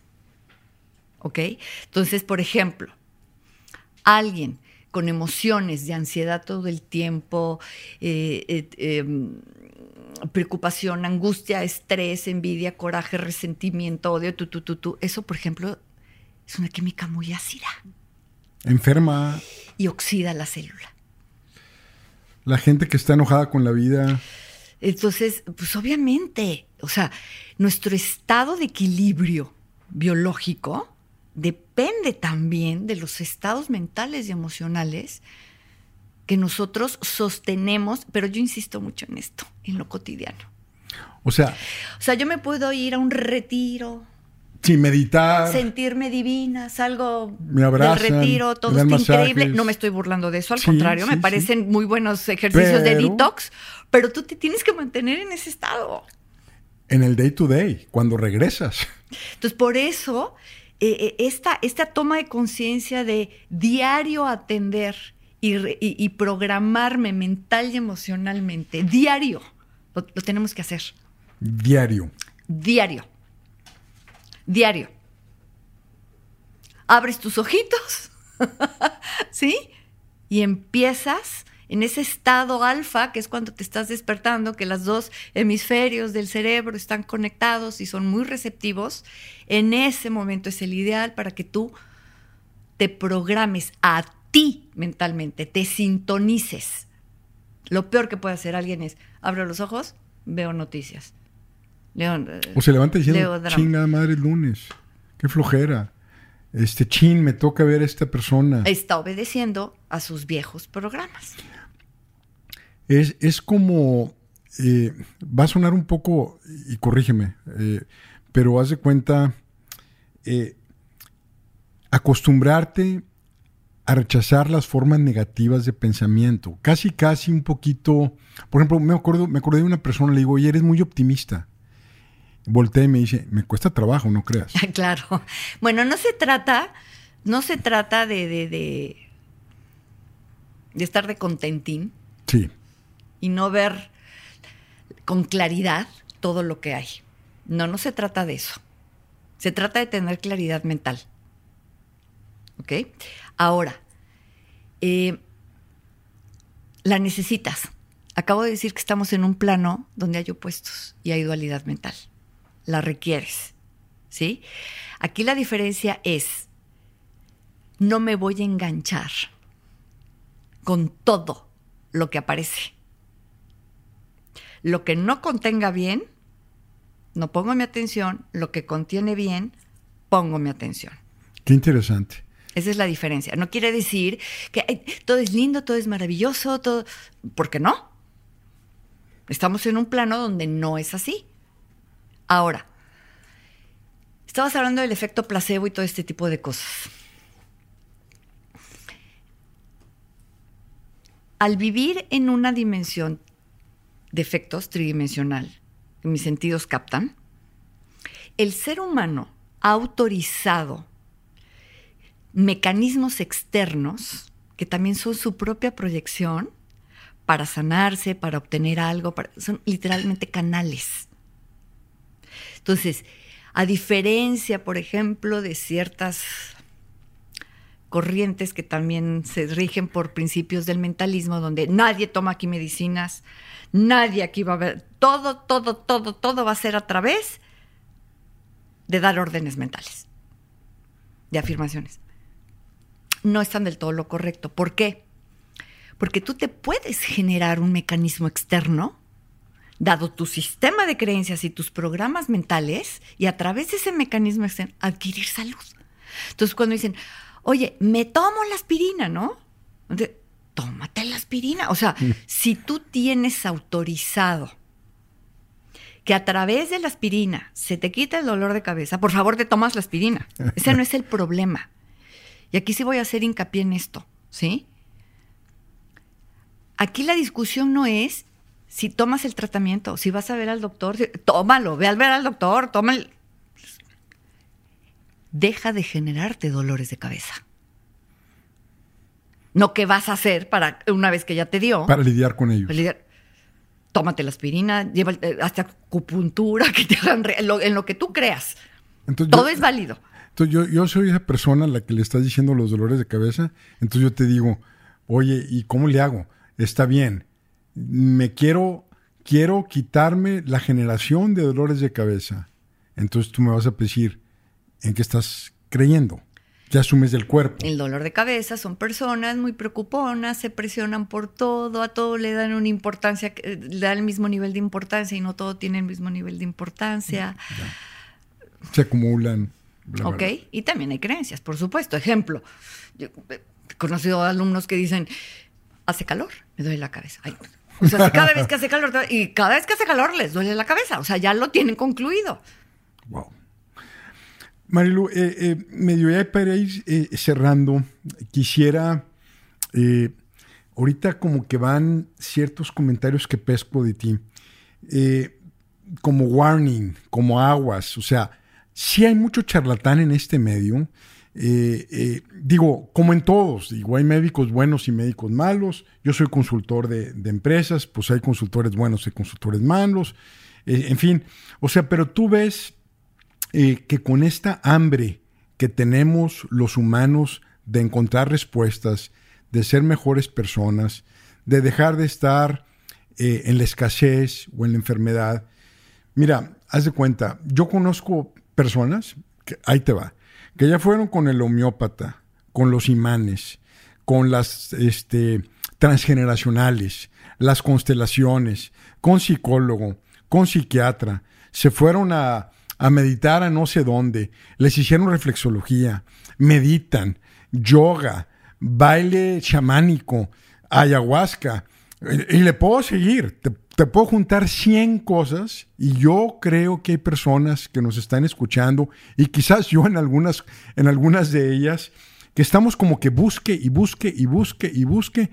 Y parece que hay personas que tienen su vida económica resuelta, entonces se la pasan en consulta tras consulta tras consulta. Y llegó alguien que te lee las auras y llegó alguien que te lee el tarot. Dices tú, qué hambre tan, tan grande y, sin embargo, pues vemos este, mucho charlatán. Algunas cosas le sirven si se las creen, quizás, dado la conversación que estamos teniendo, pero eh, ¿cómo es que nos perdemos how do we miss the point? O sea, ¿cómo es que nos perdemos de algo tan fundamental y andamos tan perdidos en el mundo? Entonces fueron dos, tres comentarios. Uno es esa búsqueda incesante, la otra es una especie como de advertencia de los charlatanes y la tercera es cómo es que andamos tan perdidos. ¿Algún comentario? Yo no considero que estén perdido. A mí cuando me dicen, oye, estamos muy mal, digo, pues estamos mejor que antes, ¿eh? Por más que digan que no. Porque lo que hay es ignorancia, Horacio. De plano. Es ignorancia. La ignorancia es, pongo una información como si fuera la única verdadera y me estoy quedando corto. Entonces, lo que te dije ahorita, tú ponte a darle y vas a obtener... No, no, espérate, espérate, espérate, espérate. Tu conciencia en esto es súper importante. La gente tiene que entender la importancia de sus estados de conciencia, en pocas palabras, la importancia de cómo piensa. La gente ignora, lo que hay es ignorancia, la importancia de la calidad de sus pensamientos. Qué bárbaro. O sea, pareciera... Se ignora eso. Imagínate, Marilu, que diéramos por asentado eso, de que es muy importante el pensamiento o que es todo, y empezamos a educar a los niños, a las secundarias, quizás en las carreras, en las familias. O sea, visualizas un mundo en el futuro donde finalmente le demos crédito a esto y realmente nos enfoquemos eh, a pensar en estos términos y bajo la idea de que todo lo que tiene, contiene el bien es verdadero, que empecemos realmente a operar de esta forma, pues pareciera que el mundo entero pudiera cambiar. Una evolución cuántica del ser humano. Sería lo ideal. Ahora, este, no todo el mundo tiene el grado de conciencia o se da el permiso, porque, a ver, si a mí una forma de funcionar me da mejores resultados, como ¿por qué voy a cambiar? Si a mí me da ventajas, como por qué voy a renunciar a esas ventajas. De acuerdo. Lo vemos en la política. Narcisistas, lo vemos en, controladores, pero definitivamente. Abusadores. Lo vemos todo el tiempo. Entonces, depende qué tan, perdón, qué tan bien te haya ido o qué tan mal te ha ido en el viejo paradigma. Aquí yo sí quiero mandar un mensaje eh, a todo el mundo de que muchas veces en la vida eh, pretendemos o queremos ciertos objetivos y muchas veces no tienes el cómo enfrente. Dices, híjole, a ver, sé que tengo que hacer más dinero o sé que tengo que sanarme y ya me dijeron que no. Sé que, quiero es, y, y no. O sea, no tengo el vehículo, no tengo la herramienta externa. Y ahí yo siempre les digo, comienza con tus pensamientos. El arranque es con tus pensamientos. El arranque es con tus pensamientos. Reconoce cada vez que nosotros. Aquí es muy hay un, hay un, hay un tema, hay un elemento del cual no se ha hablado y se llama el deseo. Eh, cada situación que nosotros vivimos, sobre todo de contraste, les digo yo, no buena, va a generar en nosotros un deseo. ¿Sí? Hay deseos de mejoría, hay deseos de solución, depende de la situación de cada quien, ¿no? Bueno. Eso que tú ves como un ojalá, eso que tú ves como un deseo, es la solución. Ya tiene fuerza. Entonces, en el campo cuántico, que eso es lo que hay que entender, ya es una posibilidad de las infinitas que hay una posibilidad de las infinitas que hay. Tú puedes doblar lo que ganas, tú puedes ganar la mitad de lo que ganas, tú puedes triplicar, son posibilidades. Ahí están todas. Pero el deseo que surge en mí generalmente es la posibilidad que tengo más cercana dentro de mi sistema de creencias. ¿Va? Casi, el clásico ejemplo que les doy, se los doy en la clase. Les digo, vamos a ponernos, por ejemplo, vamos de ejemplo a una persona en situación de calle. No es que no se merezca, que ese es otro tema, el merecimiento. No es que no se merezca la casa en Malibú, por cierto, no como les digo. Pero en su sistema de creencias, él sí va a ver como posibilidad pues, hacerse de un departamento en renta. Y de ahí vamos avanzando. No es porque no, o sea, en su sistema de creencias dentro de su campo es más factible que él diga, pues ¿sabes qué quiero? Hacerme de un departamento. Va. Oye, que la casa es Malibu, igual te contesta que es Malibu, ¿no? Ok, entonces, a donde yo voy es, eso que se te ocurre a ti como un deseo genuino tuyo, ¿eh? Genuino, no, no, no de lo que todo el mundo quiere ahorita en la no bullshiteado por, por, por, Ay, pues yo quiero estar divino, divina, hiper rico, aparte ser influencer.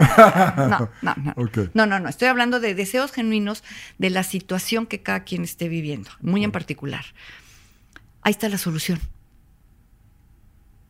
Es una posibilidad en el campo cuántico. De todas las posibilidades que hay, si tú literal dices, esta, tomas esa decisión y la empiezas a afirmar para que aterrice tridimensionalmente, sucederá ahora. ¿Qué es lo que pasa? Que la gente lo sigue anhelando, lo sigue manejando como un deseo. En lugar de afirmarlo. Es certeza. Certeza. Es una decisión que yo tomé ya. Entonces, mi mente va a sostener esa posibilidad. Ya no lo estoy anhelando ya no lo estoy deseando, estoy sosteniendo esa posibilidad. Que eso lo vamos aprendiendo en el camino. Certeza. Y además eso ayuda para que no te pongas a pensar cómo, cuándo. Por eso he dicho, cuando tú comienzas a atender un tema, empiezan a surgir los cómo. O sea, olvídate del cómo El cómo va a aparecer. El cómo aparece. El mecanismo va a aparecer. El medicamento, el doctor, el tratamiento, la relación, la empresa te va a contratar, el evento, eh, la persona. O sea, empiezan a aparecer mecanismos. Son como si fueran apareciendo piedritas a través de las cuales tú vas a ir caminando hasta llegar a, a esa posibilidad. Porque las frecuencias, como decíamos al principio, Se atraen. se atraen. Y Parece como una conspiración positiva a favor de esa posibilidad que tú te diste el permiso primero de verla. ¿Y, cómo la sostienes? Eh, eh, ¿Con la certeza o estar pensando en ella? Bueno, ahí es donde han surgido, que pues, YouTube ab- abundan, ¿no? Por ejemplo, gente que sube sus videos acerca de esto, de todos los mecanismos que hay, las técnicas que hay para concentrarte y mantener tu atención en ello. Como por ejemplo, que pones imágenes en un... Ahorita vamos a, los, a- Ok. a, a mencionar, mencionar los mecanismos. Ok. Y aquí también voy a hacer otro warning. Warning, los que dices tú. warning. Peligro Will Robinson. La gente cree que en el mecanismo, en la técnica, está la garantía del resultado. Otra vez. Cuando me dicen, pero a ver, Melo, ya, dime cuál es la forma ya, la buena, la buena, La la, voy a hacer ahora sí. buena. Y les digo, la que a ti te funcione. Se quedan así, ¿no? Le digo, la que a ti te funcione. Yo les explico en lo que consiste cada técnica. Pero en la técnica no está la garantía del resultado. ¿Por qué? Porque a través de esa técnica tú en realidad lo que estás haciendo es moverte de un estado de conciencia donde no tienes lo que quieres a un estado de conciencia donde tú ya te estás sintonizando con lo que quieres. Es un movimiento de conciencia lo que estás haciendo. Ya la forma en la que lo hagas, pues es la que te funcione. Entonces, ah, ah, hubo gente, de, de repente tengo maestras de yoga, como me dice, oye, pues es que yo me di cuenta que yo afirmo y que sé, y, y muevo la energía y las cosas empiezan a suceder cuando estoy parada de cabeza, ¿no? Le digo, pues párate de cabeza. Pues sí, pues sí. ¿Párate de cabeza? Pues qué bien, oye. ¿No? Que ya encontraste. Es lo que le aquí estás. ¿Cómo le dices eso? Pues te funciona la parada de, párate de cabeza. La técnica que, la, la- la más este, simple, sin embargo, hiper efectiva, es el scripting o la escritura. Escoges una línea de pensamiento, una afirmación en forma de decreto y le empiezas a escribir, a escribir, a escribir. Lo más. Pero les digo, eso es una línea, no es un pliego petitorio, ¿eh? O sea, es una línea. ¿Por qué? Porque este ejercicio ayuda a que tú te concentres nada más en esa posibilidad. Está el scripting, está que te grabes repitiéndolo y lo oigas, están las famosas visualizaciones. Escoges una imagen, Picture boards. ¿no? Escoges una imagen que para ti representa lo que quieres, ¿sí? Porque al ver esa imagen, despiertas en ti la conexión con lo que quieres. El método 5 por 55. 55 veces por 5 días. El método 369, 3 veces en la mañana, 6 a mediodía, 9 en la noche. Están los códigos sagrados numéricos. Está hablar con tu doble cuántico. Jean-Pierre Garnier Mallet, ¿no? En la noche, tarará.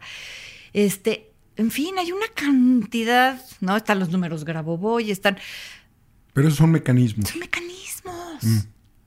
Son mecanismos para que tú digas, yo haciendo esto, está la meditación, me pongo a meditar y antes de salir de la meditación meto la orden mental.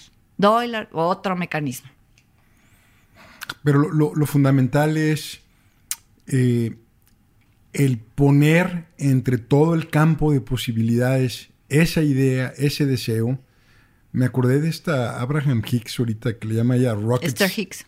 Sí, e- Esther Hicks le llama Rockets of Desire, este, por el contraste famoso. Pero tú la pones ahí y luego la alimentas, pero el elemento fundamental es, otra vez, la certeza. Correcto. Puedo, voy, es. Sí, y para poder tener certeza, no eh, tienes que entender que aunque tus sentidos lo ven como algo físico, tienes que entender que en realidad es una proyección de algo cuántico, de energía. de todas las posibilidades.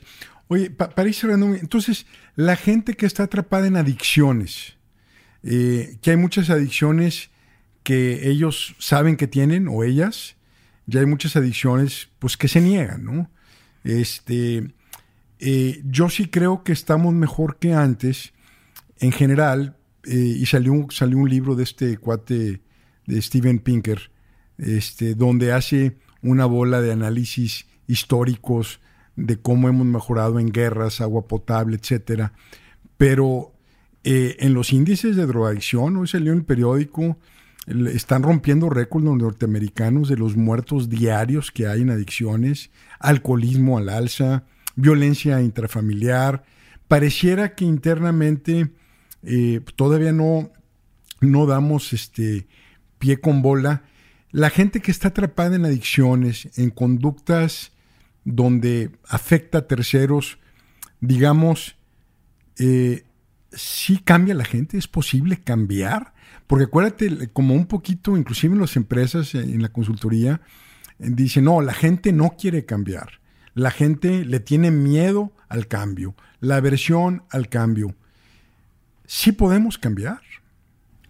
No, de que podemos, podemos. Lo que pasa es que otra vez venimos.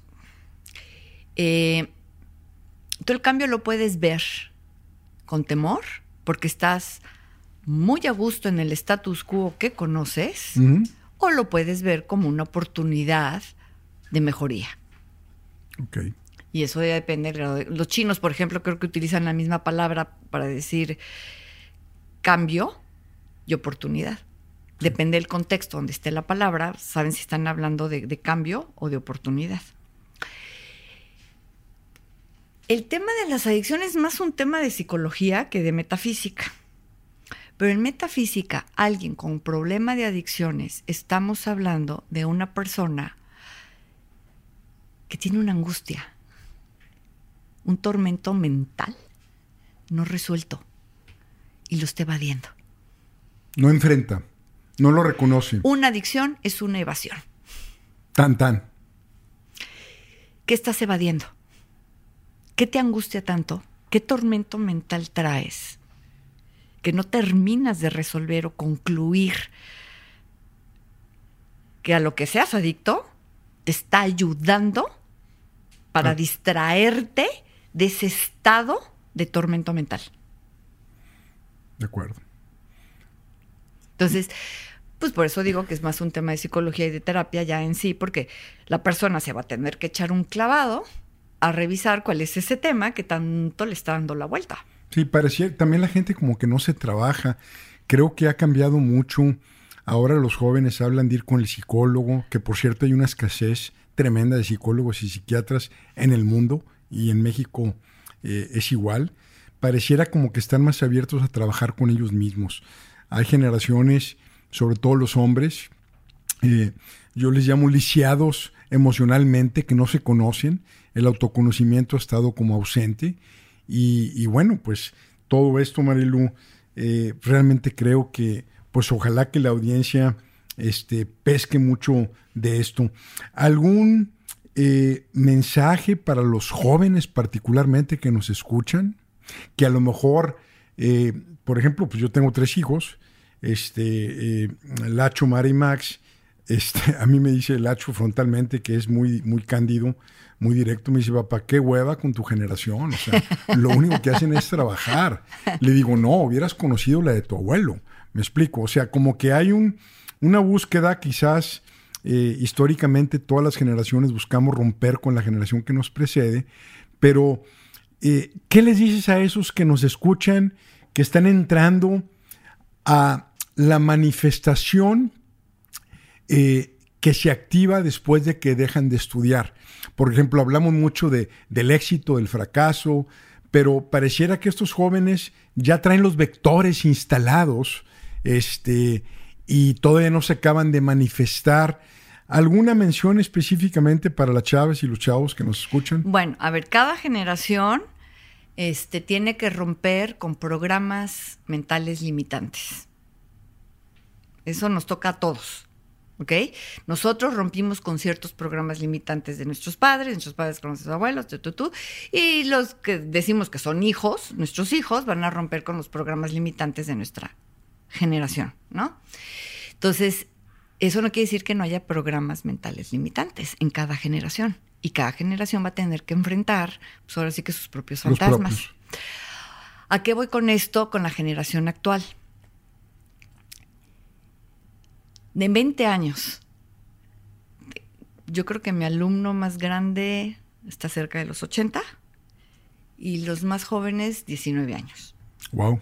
Ok, entonces imagínate Ahí son dos generaciones, o tres generaciones que estoy abarcando. Qué interesante. Porque es el abuelo o la abuela, el hijo, ¿no? Que ya seremos, ¿no? Y el, y el, nieto en este caso. Bueno. Eh, y obviamente, pues, tengo muy a mano los programas que enfrenta cada quien. Entonces sí te puedo decir, de nosotros para atrás, por decirlo de alguna manera, el programa mental de no pain, no game. Ay, sí. Tenemos, es muy fuerte ese programa, el del sacrificio, el de no merecer, el de, eh, ¿no? Eh, si no sufres, no te lo mereces. Este, está muy golpeado, muy... Hay que romper con eso. Hay que romper con eso. Bueno, la generación de los chavos de ahora son los que dieron el pendulazo. Se fueron para el otro lado. ¿Y a qué voy yo con esto? Eh, yo nomás les voy a decir una cosa. Se merecen todo lo bueno, todo lo bueno que sean capaces en sus mentes de concebir. Sin embargo, tienen que tener claro una cosa. Ellos son su causa, ellos se los van a causar. No, no, te, no te lo va a causar tu papá, no te lo va a causar tu mamá, te pueden apoyar, pero tú eres tu causa. O sea, trabájale tantito. Más que trabajarlo es, eres tú quien se lo va a generar. Sí, no va a llegar de... O sea, sí tiene que haber un grado, no de sacrificio, no de sufrimiento, pero sí de esfuerzo y compromiso con lo que dices que quieres. Compromiso. Definitivamente. De acuerdo. De tu parte. Y por otro lado, que sean más auténticos, más genuinos. En lugar de querer... Ellos, ellos se están enfrentando a una influencia colectiva, donde tienes que querer esto, tienes que querer lo otro, literal. Tienes que querer aquello. Y si no quieres esto, entonces eres un loser, en palabras de ellos. Se te dicen qué quieres. El ambiente te dice qué Ellos están enfrentando esta influencia colectiva, ¿no? De que nosotros no vivimos. Y eso es una ventaja y ellos no. Entonces, esta presión que ellos están viviendo de tienes que querer esto, les quita genuinidad, originalidad. Entonces, a veces les digo, atrévete a ser auténtico, a lo mejor tú quieres cosas diferentes. Considéralas. Porque aparte lo que regresamos al... A lo mejor tu, tu, tu, objetivo es diferente del de la mayoría. Sí, a lo mejor de 100 personas, 80 quieren el, el Ferrari a ti te vale gorro Ferrari, a lo mejor lo que tú quieres en la vida son otras cosas. Sí. Entonces, sí que haya compromiso, sí que se hagan conscientes de su propia fuerza causal y que sean auténticos. Híjole. Porque es a lo que se están enfrentando estas generaciones. Sí, que sean auténticos. Este, eh, fíjate que inclusive nos, nos hacen o les hacen que asumamos lo que significa el éxito. yo siempre digo que el verdadero éxito consiste en que uno lo defina. Ese es el verdadero éxito. Marilu, me voy a permitir rápidamente, este, mil gracias por todo. Digo, yo aprendí muchísimo, este, sentí retos también de repente. Eh, eh, eh, voy a repetir las tres ideas principales de lo cual se desprendió todo para ver si te caché y para el beneficio de la, de la audiencia si quiere como hacer un wrap-up, ¿no? Este, la ley de la causa y efecto, eh, todo es de origen mental. Ahí hablamos de las enfermedades incluso, hablamos del éxito, del fracaso, de la economía. La dos es yo soy mi propia causa o soy la causa para mí mismo. Eh, ahí el tema va más orientado a la parte de la responsabilidad. Eh, el 3, que ese fue el que efectivamente más trabajo me costó a mí eh, eh, entender, solo lo que contiene el bien es verdadero. Y eso está muy enfocado a, la frecuencia vibratoria. Y me quedó claro también lo de que es una idea que tiene presencia o ausencia como la salud, más que enfermedad. También hablamos de que estamos como sobreclavados en el hacer y el tener y, no reflexionamos sobre el ser. Eh, me quedó bien claro el tema de la certeza. A mí se me hizo bien fuerte porque tenemos unas certezas que suplantan a las certezas propias. Digo, por ejemplo, digo, cada quien, pero la religión en algunas otras generaciones pues sin duda no te permitía establecer posibilidades o generarlas, ¿no? Ni cuestionar. Ni cuestionar nada. Entonces, eh, la certeza de que podemos cambiar, de que todo está contenido en el campo cuántico como posibilidad, no hay límites, el límite es nuestro pensamiento. Y, y me encantó la parte final donde dices, cuando la gente quiere algo, el deseo, eso es lo que, quizás eso es lo suficiente. Si tú lo pones y lo planteas y lo alimentas, en lugar de andar alimentando lo que no quieres o no te gusta, o andarle echando al prójimo o a la comadre o al compadre, te alimentas en lo que tú quieres, que no te preocupes en los cómo, porque una vez que lo tienes claro, con certeza, con convicción, las cosas como que van afinándose y alineando hacia allá. ¿Qué te pareció este resumen? A ver. Muy bueno. Ahora aplicarlo. Ahora aplicarlo. Así como que nos vemos en un año a ver si, si cambió algo. A, ver resultados, a revisar otro, resultados. Otro herpes zóster. No, no, no, no, este, no, ni lo invoquemos. No, no, fuera, fuera, fuera. Invocado. este, eh, Marilu, mil gracias. Eh, apreciamos muchísimo que hayas venido desde la Ciudad de México a esta entrevista. Este, va a estar en YouTube a los que nos ven, eh, nos oyen, escuchan en Spotify, pueden hacer cruces, está en Spotify, iTunes. Vamos a sacar, con tu permiso, algunas capsulitas para, para promover. Eh, Marilú, eh, pues tiene mucho trabajo y realmente sus redes sociales, pues básicamente tienes un Instagram, ¿verdad? Este, y bueno, qué bueno que tienes mucho trabajo. les recuerdo que eh, en la página de Horacio Marchán, si me permite hacer un comercial, Marilu, este, ahí está eh, el tema de poder personal, ya está en la imprenta el libro, si quieren este, pues anotarse ahí, encantados de la vida. Eh, hay muchos conceptos, Marilu, que me hubiera encantado, este, quizás hay algo ahí metido de Lipton y Hawkins y todos estos cuates, pero creo que fuiste muy clara en explicar todo esto. Excelente, Marilu. ¿Quieres agregar algo? Nada, muchísimas gracias. Muchísimas gracias, esperando que esta información a la gente, precisamente el sentido de transmitir esto es que, se hagan un cuestionamiento de conciencia. De acuerdo. Que tienen otras herramientas que, están ahí muertas sin usar, ¿no? y la posibilidad ahí está, Marilu. Sí podemos cambiar, sí podemos aspirar a una vida mejor, sí. sí podemos aspirar a tener relaciones mejores, empezando con nosotros mismos. Así es. Este, eh, todo es de origen mental. Marilu Lemus, muchas gracias y espero que algún día regreses. Muchísimas gracias, Horacio. Saludos, hasta luego.